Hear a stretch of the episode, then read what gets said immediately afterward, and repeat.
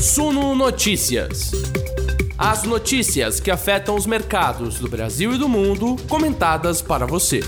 Ainda é quinta-feira, pois é. Mas estamos aqui, ansiosos pela sexta-feira e ansiosos, sabe por quê também? Para deixar você que está nos assistindo, que está nos ouvindo, muito bem informado nesta quinta-feira, dia 22 de setembro de 2022. Sejam muito bem-vindos à live das 19 horas do Suno Notícias. Eu sou Gregory Prudenciano. Tenho o prazer de desfrutar da sua companhia agora pelos próximos minutos para a gente juntos olhar para trás e entender o que aconteceu. E sabe o que aconteceu? O Ibovespa decolando, especialmente quando a gente compara com o que está rolando com as bolsas lá nos Estados Unidos e, aliás, bolsas ao redor do mundo, enquanto os bancos centrais da gringa ainda estão começando a decolar os seus juros.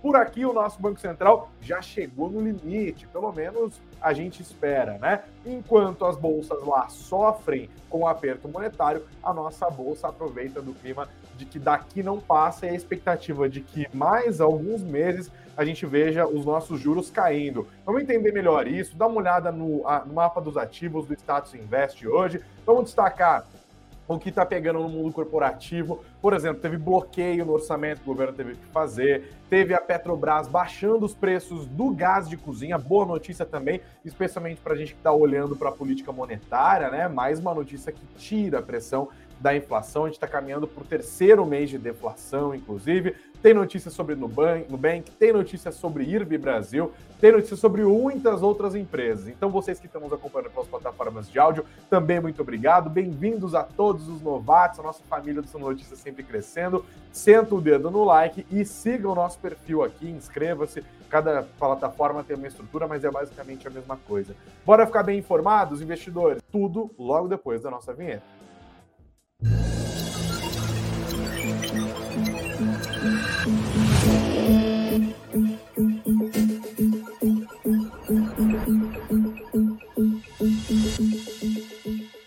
Fala investidores, tudo bem com vocês? Sejam todos muito bem-vindos aqui. Olha, vou compartilhar uma curiosidade aqui. Eu estou de home office, né? Vocês estão vendo, estou no meu estúdio doméstico aqui. E pouquinho antes da gente entrar ao vivo, eu comecei a sentir um cheiro de frango assado que eu não sei de qual vizinho está vindo. Em São Paulo a gente não conhece vizinho nenhum, mas acho que hoje eu tenho uma boa desculpa para bater de porta em porta, descobrir quem está fazendo frango assado nessa quinta-feira aqui, fazer amizade com os vizinhos, né? O pessoal do Chaves era tão amigo, vou tentar caminhar aqui. Boa noite para todo mundo, gente. Obrigado para o Márcio, que chegou deixando boa noite dele, para o Rafael Amaral, para o Rubens Rezende, para o Marcos Mesquita, para o Lierte Santos de todos os dias aqui também, para Nancy Utida, sempre chegando muitos minutos antes. O Werneck animadíssimo, porque houve alta das ações do Azul e Petrobras, ganhou dinheiro hoje, adoidado, hein, Werneck? Valeu pelo seu comentário, pela audiência. O Rick Vieira deixou o like dele registrado antes mesmo da gente começar, assim como o Reginaldo Bernardes. Bora para a live, já sentou dando like, tenho certeza certeza.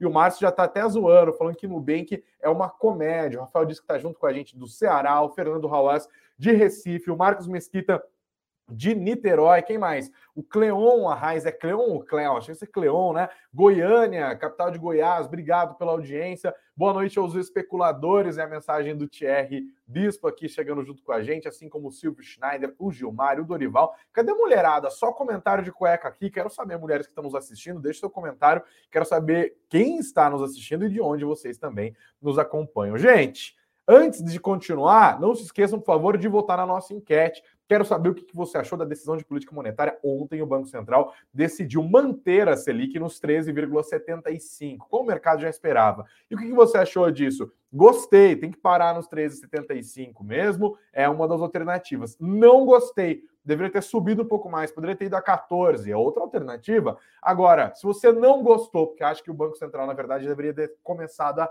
reduzir os juros, tem a terceira alternativa aqui. Não gostei, poderia já ter baixado. Deixa aqui o seu voto, também a sua opinião. Vão deixando nos comentários, a gente vai construindo essa live juntos. E agora a gente para para dar uma olhada no que rolou com o Ibov, hein? uma alta de quase 2%, devolvendo o Ibovespa no nível de fechamento aos 114 mil pontos. 114.070, depois de uma alta de 1,91%. A Bolsa Brasileira Investidores se descolou completamente dos movimentos vistos nos principais índices acionários lá dos Estados Unidos e também em outros países. No exterior, nós estamos vendo as bolsas reagindo mal ao movimento que parece agora até coordenado entre os bancos centrais de alta nos juros. Além da decisão de ontem na super quarta do Federal Reserve, que subiu os juros na maior economia do planeta em mais 0,75 ponto percentual, nós tivemos de lá para cá outras decisões altistas nos juros, como por exemplo na África do Sul, no Reino Unido, na Noruega e na Suíça. Geral subindo os juros, tá? E aí as, as ações desses países tendem a ir para baixo, afinal, juros mais altos tendem a punir o mercado de renda variável, as empresas sofrem, tem custo de capital, né? A grana, o crédito fica mais caro, os investidores ficam mais seletivos com os investimentos, além do que, claro, emprestar para os bancos desses países, para os tesouros desse país, fica mais vantajoso. Afinal, o banco tem que pagar mais juros pela mesma quantidade de dinheiro, os investidores ficam mais atraídos pela renda fixa. O mesmo fenômeno acontece no mundo inteiro. A diferença é que lá fora os bancos centrais estão meio que no começo desse processo dos juros ainda subindo, né? Enquanto aqui no Brasil a gente já estacionou. É boa notícia para a bolsa brasileira. Para você ter uma noção, depois da alta dos juros lá nos Estados Unidos, lembrando que as bolsas americanas já caíram ontem, porque aqui a decisão sai seis e meia, né? Ou seja, com o mercado fechado. Hoje foi o dia do mercado reagir à decisão do Copom de ontem.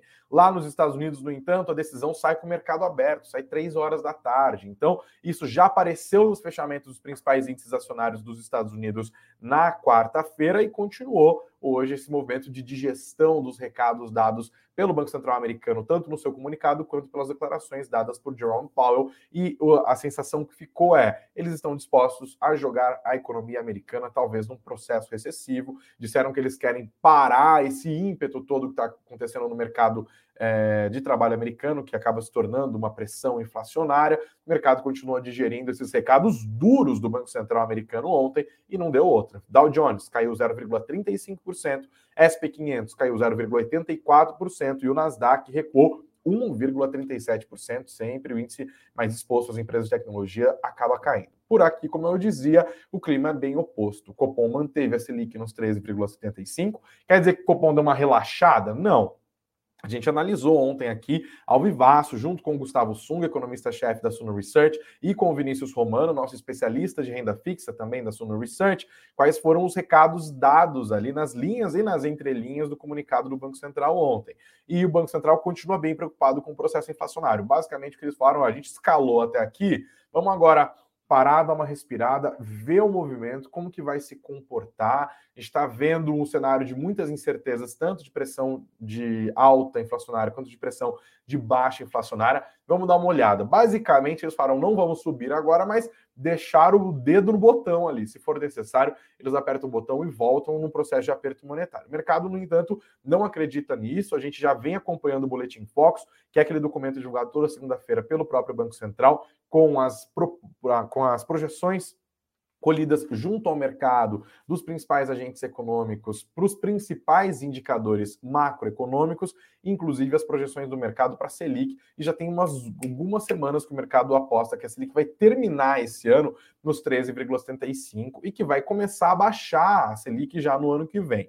Ainda há um debate se isso aconteceria no primeiro ou no segundo semestre. As falas mais recentes do, do Roberto Campos Neto, presidente do BC, e do Bruno Serra, diretor de política monetária do Bacen, foram na direção de que é melhor deixar para o segundo semestre. Mas, claro, a gente vai acompanhando. Né? Então, temos a Selic dos 13,75, a sensação, sensação não, né? A, a, o fato de que o Banco Central brasileiro largou na frente em relação aos outros bancos, e isso tende a beneficiar o nosso mercado de capitais, enquanto lá fora eles ainda estão ajustando posições. No fim ao cabo, o Ibovespa avançou 1,91%, como eu disse, e nesse fechamento dos 114.070 pontos, foi o melhor fechamento da Bolsa Brasileira desde 20 de abril. Olha lá, 20 de abril.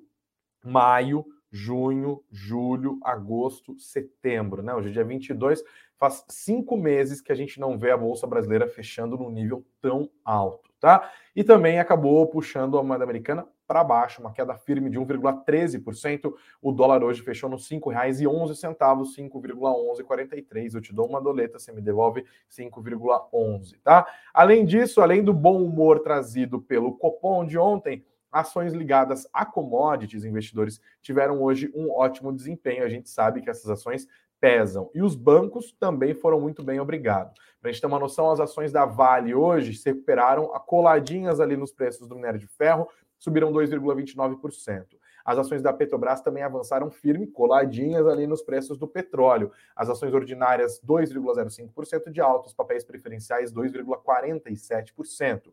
Os bancos, setor mais pesado da nossa bolsa, inclusive hoje meio-dia rolou aqui o raio-x do setor nessa semana, excepcionalmente quinta-feira, e a gente conversou com o Pedro Serra, que é gerente de pesquisas da Ativa Investimentos, sobre o setor bancário. Está aqui no nosso canal. Se você quiser mais informações sobre se vale a pena investir em bancos, a gente falou especialmente ali sobre Itaú, Banco do Brasil e Bradesco. Confira a nossa conversa ali em 30 minutos, você vai entender tudo do setor bancário, quais são os principais highlights. Foi um papo muito legal. Recomendo estar tá aqui no nosso canal, foi o último vídeo publicado, tá? Hoje os bancos ajudaram. O Bradesco, por exemplo, avançou 2,30% hoje. Além das altas da Vale, nós vimos também a siderúrgica subindo. O CSN hoje viu suas ações subirem 3,67%. E entre as ações que estão mais sujeitas ao ritmo da economia doméstica, houve uma divisão. Enquanto o Magazine Luiza, por exemplo, caiu 3,16%, Cogna e Idux lideraram as maiores altas do Ibov hoje, 8,76% de avanço para Idux, para Cogna, perdão, enquanto Idux avançou 5,80%. No lado perdedor, a gente vê IRB Brasil, caramba, onde, vai parar, onde vão parar as ações do IRB, hein? 5,79%, além do Magalu caindo mais de 3, CVC 2,79%, Melios de novo lá embaixo, 1,61% de queda. Até abro um parênteses aqui para a gente falar um pouco mais sobre IRB Brasil. Ele já abriu pressionado, tá, gente? Isso porque ontem houve a divulgação de um prejuízo líquido no mês de julho de 2022 por parte do IRB Brasil de 58,9 milhões de reais, mais um prejuízo líquido, tá? Então ele já está pressionado, já está caindo, porque ele anunciou nesse mês essa oferta bilionária de um real por ação, então os, os papéis estão caindo firme para chegar no valor ali dessa oferta, né? É, e agora continua caindo, especialmente depois de reportar mais um prejuízo líquido. Vocês acham que IRB Brasil ainda vai ter condições de se recuperar? Deixa aqui o comentário, quero saber as opiniões de vocês. Hoje, IRB Brasil, depois de mais esse tombaço de 5,79%, acabou terminando o dia valendo R$ 1,14, praticamente já alinhado com o valor da sua oferta adicional de ações ali. No mês de setembro, o IRB Brasil é a ação que mais caiu 30% praticamente de queda, situação bem difícil para a IRB, tá? Vamos dar uma olhada como que ficou o mapa dos ativos e a gente tem a fotografia do Ibovespa hoje, nesse dia amplamente positivo. Aqui, ó, a maior parte dos papéis no azul, né? Poucos setores hoje tiveram papéis é, indo para o vermelhinho. A gente vê os bancos hoje subindo em bloco, com exceção dos papéis do BTG Pactual, numa queda bem leve de 0,3. Setor de petróleo, gás e biocombustíveis, como destacamos, tudo em alta, com exceção de Vibra, né, caindo 0,2. Mineração indo firme, puxando os, os papéis de siderurgia e metalurgia também com a alta do preço do minério de ferro. Não caiu ninguém. Energia elétrica também, todo mundo subiu. Eletrobras, Eneva, Semig, CPFL, Taesa, é, EDP, todo mundo, Copel, foi lá para cima. Serviços médicos e hospitalares também se recuperando depois de alguma volatilidade, depois que o presidente Jair Bolsonaro acabou é, anulando o rol taxativo, que era o que essas empresas eram favoráveis. Agora a gente vê alguns ajustes nisso. Hoje elas subiram firme, inclusive em Apvida 2,71%, Redditor subindo mais de 3%, Fleury 2,27%, Qualicorp 5,1%. 14% hoje, tá? O setor de construção também é um setor que deve ser destacado hoje aqui. A gente vê altas robustas nos papéis da Cirela, da MRV e também da Zetec, Zetec mais de 4% de alta, tá bom? Tá aqui o mapa dos ativos, depois vocês deem uma olhada mais, com mais cuidado. Aproveita, inclusive, que Status Invest está com uma baita numa promoção, né? statusinvest.com.br barra índices barra Ibovespa, vocês veem a mesma coisa que eu aqui. Também tem o gráfico para a gente ver o que está acontecendo com o Ibovespa. Caminhandinho, hein? Começou é, a semana ali no 109 mil e agora já está no 114 mil pontos, semana amplamente positiva para o Ibovespa. Inclusive, vamos aos números até aqui, como nós estamos, como que nós estamos. A gente está com o Ibovespa acumulando é, altas importantes. Eu tinha notado aqui, ó, alta de 1,91% hoje. Firmeza? Na semana, o nosso índice de referência acumula uma alta de 4,38%. É muito, ainda mais a gente considerando o que está acontecendo com os principais índices lá dos Estados Unidos. No mês de setembro, a alta na nossa bolsa já é de 4,15% e em 2022, tirando a barreira da miséria, 8,82% de alta, hein? O Bovespa se tornou uma opção e está especialmente atrativo para os investidores estrangeiros. Vamos ficar de olho nisso sempre aqui no Suno Notícias. Deixa eu dar uma olhada como estão os comentários de vocês, que estão animadíssimos aqui. O Thierry voltando a falar do Nubank, nem cheguei no Nubank ainda. Nancy Utida falando aqui que 13,75% tá bom, tá ótimo. Aqui o André Domingues dizendo que desde maio assiste todas as lives só perde nas sextas-feiras porque vai para rolê. Parabenizando pelo trabalho. Obrigado, André. Agradeço também ao Lucas, toda a equipe aqui que ajuda a botar de pé esse nosso trampo. O Marcos dizendo que hoje foi um dia produtivo para o mercado, um dia de muito alívio. Pois é, alívio se espalhando, inclusive, né? Werneck dizendo que o Copom poderia já ter começado a cair, terminado já ontem para 13,25%. Israel dizendo Selic deu uma pausa, B3 sua linda, animadíssima, hein? O Emerson está falando aqui que Oi BR subiu. Oi subiu hoje mesmo, porque Oi também está numa sofrência, subiu, hein? 2,15%. Agora está acumulando uma queda de só 45,33% no ano. Otimismo aí, Emerson. Obrigado pelos seus comentários. Está inclusive dizendo o Werneck de novo aqui que IRB Barsi, né? Ir Barsi, ele faz um trocadilho com o Barsi, que é um apostador de IRB, dizendo que é o único que ainda está esperando a sua recuperação. Tem outras empresas ali também, né? Bom, Vamos continuar, tem mais destaques do mundo corporativo hoje para a gente seguir. Eu volto a compartilhar a tela e trago dois destaques aqui ainda do mundo né, da finanças e, e, política. Hoje o governo anunciou um bloqueio de 2 bilhões e 600 milhões de reais em gastos do orçamento neste ano faltando 10 dias para as eleições. No total, o governo já bloqueou 10 bilhões e 500 milhões de reais. Isso significa que o governo está se apertando ali para fazer cumprir o teto de gastos. E olha que já houve dois volteios seguidos no teto de gastos. Os ministérios e órgãos que serão atingidos com a tesourada, no entanto, não foram informados. O presidente Jair Bolsonaro tem até o fim do mês para editar um decreto para detalhar as áreas atingidas. Não basta só cortar, tem que dizer de onde que vai sair, incluindo a possibilidade de reverter a liberação de emendas do orçamento secreto feita nas últimas semanas.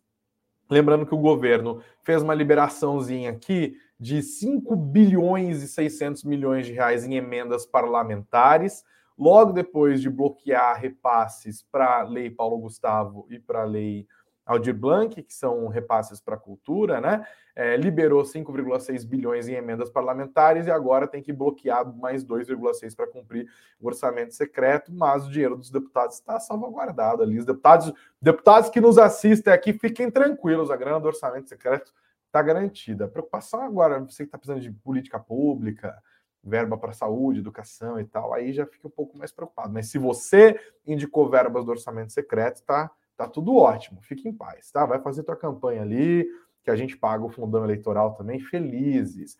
Um outro destaque do dia é que o Guedes falou mais do que devia. Ele estava dando uma entrevista para a Rede TV hoje, e aí perguntaram sobre a posição dele a respeito da lei do piso da enfermagem, né? Que acabou sendo julgado inconstitucional pelo Supremo Tribunal Federal, é uma outra discussão.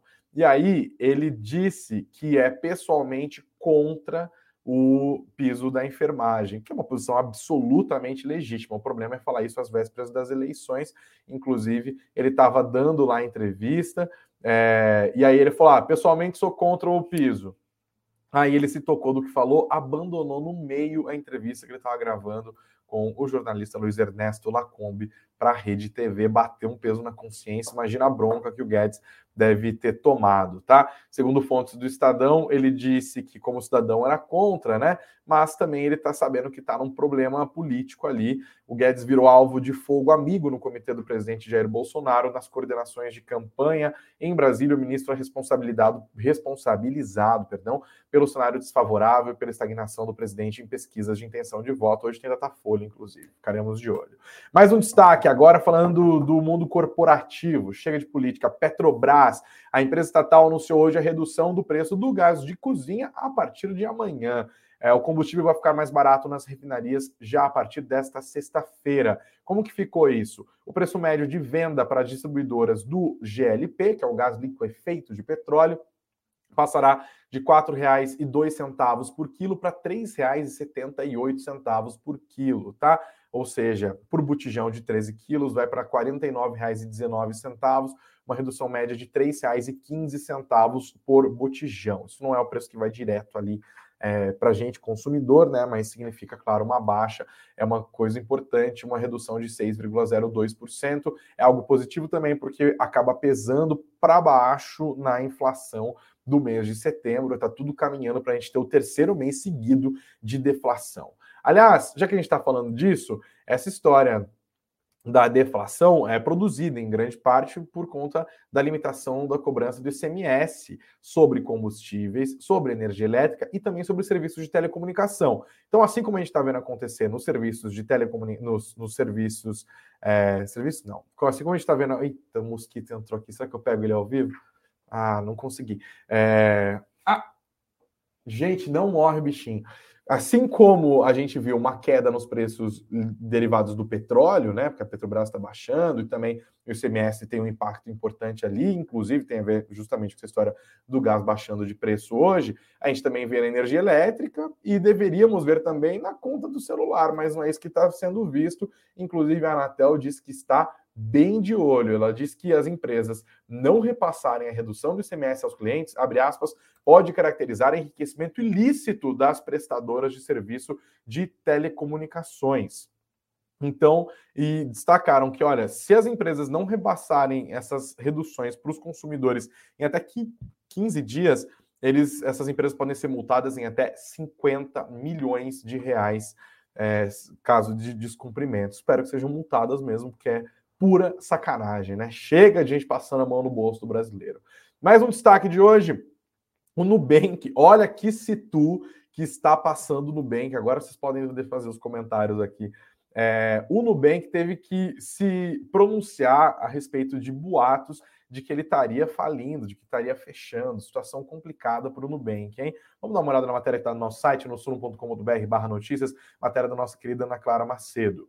O Nubank publicou em seu blog oficial um texto desmentindo postagens em redes sociais como o Twitter, que informavam que o banco digital estaria para fechar no Brasil. O Nubank disse ainda que é uma das empresas mais bem capitalizadas do país e que os seus números mostram um crescimento consistente. Eles escreveram no texto, abre aspas, o Nubank não vai fechar. Hoje, além de sermos uma das instituições mais bem capitalizadas do Brasil, estamos em franca expansão, construindo uma empresa para as próximas décadas, tá? Destacaram ainda que o Nubank tem capital ajustado de 3,9 bilhões de dólares, está lançando novos produtos, aumentando a base de clientes e que o seu negócio é sólido, tá? Lembrando que as BDRs do Nubank que vão parar de ser negociadas hoje tiveram mais um dia de queda, agora queda acumulada desde o IPO, desde o IPO até mais, né? 58,07%, nesse ano 54,73%, quando começou lá estava é, nos 11,50, né? R$ 11,50, agora R$ 4,21, no total 63% de queda. É, tá grave o negócio. Mais um destaque de hoje, achei muito massa essa matéria aqui que está no nosso site. A gente teve a decisão do Copom, como a gente pontuou aqui, 13,75. E o nosso repórter Eduardo Vargas listou cinco empresas que pagam dividendos acima do patamar de juros ou seja, que tem um dividend yield maior do que 13,75%, considerando os proventos distribuídos por, por essas empresas nos últimos 12 meses. Ele fez a compilação usando o status invest, inclusive. Para quem se perdeu do que, que o Greg está falando, yield de investidores é o indicador que mensura quanto um ativo pagou em proventos, né, em dividendos de JCP, nos últimos 12 meses em relação à sua cotação atual. Então, o valor que ele pagou em relação ao valor da ação, esse é o yield, tá? É a proporção da remuneração de dividendos por ação ante o preço que é pago por ela. E aí, em primeiríssimo lugar, não tinha nem como ser diferente, Petrobras, com dividend yield de 53,6%. Em segundo lugar, vem a Bradespar, 33% de dividend yield. O terceiro lugar, medalha de bronze, é da Braskem, dividend yield de 31%. Em quarto lugar, Gerdau Metalúrgica, olha só, 30, é, 25% de DI, e a Marfrig teve um dividend yield de 22,8% no último ano. Então, está encerrando aqui a lista desses cinco papéis que estão remunerando em dividendos acima da Selic. Legal, hein? Boa compilação. Tudo dá para fazer aqui no Status Invest também. Vocês conferem todos os detalhes dessa lista no nosso site, no suno.com.br notícias. Mais um destaque de hoje foi a Vamos, que precificou a sua oferta primária de ações, levantando 641,4 milhões de reais. O preço da ação no âmbito dessa oferta, que foi restrita, né? É, foi de R$ 13,25. No total, 641 milhões 432 mil e 500 reais. Foram 48 milhões 410 mil novas ações ordinárias postas em circulação. A grana advinda dessa oferta restrita vai ser destinada, segundo a empresa, para investimentos em crescimento orgânico com aquisição de caminhões e máquinas. As novas ações passarão a ser negociadas na B3 a partir do dia 23 de setembro, setembro, mais conhecido como amanhã, com a liquidação física e financeira dos papéis ocorrendo já no dia 26 de setembro, segundo dona. Firmeza? E para encerrar, Dá uma olhada nessa matéria aqui, ó. Operação da Polícia Federal mira em crimes com cripto de mais de 60 bilhões de reais. Impressionante, hein? A operação da Polícia Federal, intitulada Operação Colossos, tem apoio da Receita Federal. As investigações cobrem evasão de divisas, lavagem de dinheiro e associação criminosa. Segundo a Polícia Federal, foram feitas remessas de valores para o exterior na ordem de mais de 18 bilhões de reais foram cumpridos 101 determinações judiciais expedidas pela Sexta Vara Criminal de São Paulo, com ordens de prisão preventiva, busca e apreensão, e os alvos são 22 pessoas físicas e 15 pessoas jurídicas. É rolo atrás de rolo nesse mercado de criptomoedas. Quer dizer que não é para investir em criptomoeda? Claro que não, né? As pessoas têm que saber as escolhas com consciência, mas a questão é bem essa, investidores. Façam escolhas com consciência. Tem muito golpista, muita gente safada, muito aproveitador, usando da ignorância das pessoas a respeito de criptoativos para constituir empresas que são praticamente empresas falsas, que são esquemas de pirâmide, que comecem, cometem todo tipo de crime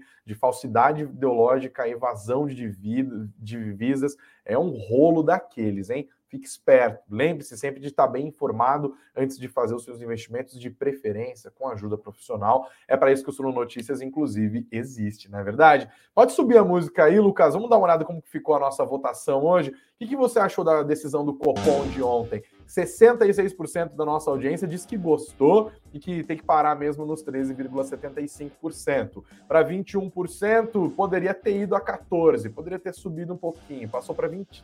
20% agora, hein?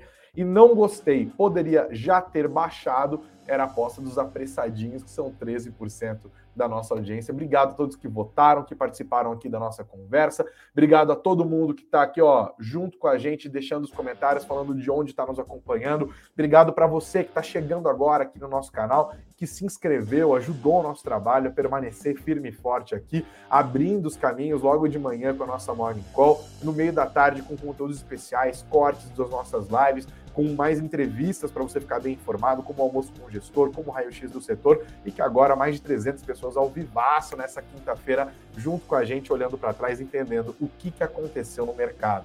Amanhã é sexta-feira, então já sabe, bota aquela para gelar que a gente abre juntos aqui e festeja a chegada do final de semana. Mas eu com comedimento, porque tô lá firme e forte apresentando o FIA Experience no sábado e no domingo aqui no Tivoli Mufarreg. Se você está assistindo a gente e for participar do evento, manda uma mensagem aqui, a gente bate um papo pessoalmente lá nesse final de semana, tá bom? Pessoal, bom descanso para vocês, obrigado pela ajuda, pelo carinho, pelo, pelo engajamento, muito dinheiro no bolso. Beijos aos de beijos, abraços aos de abraços e até amanhã, que a sexta-feira tá chegando. Eu vou atrás do vizinho do frango assado agora. Até mais.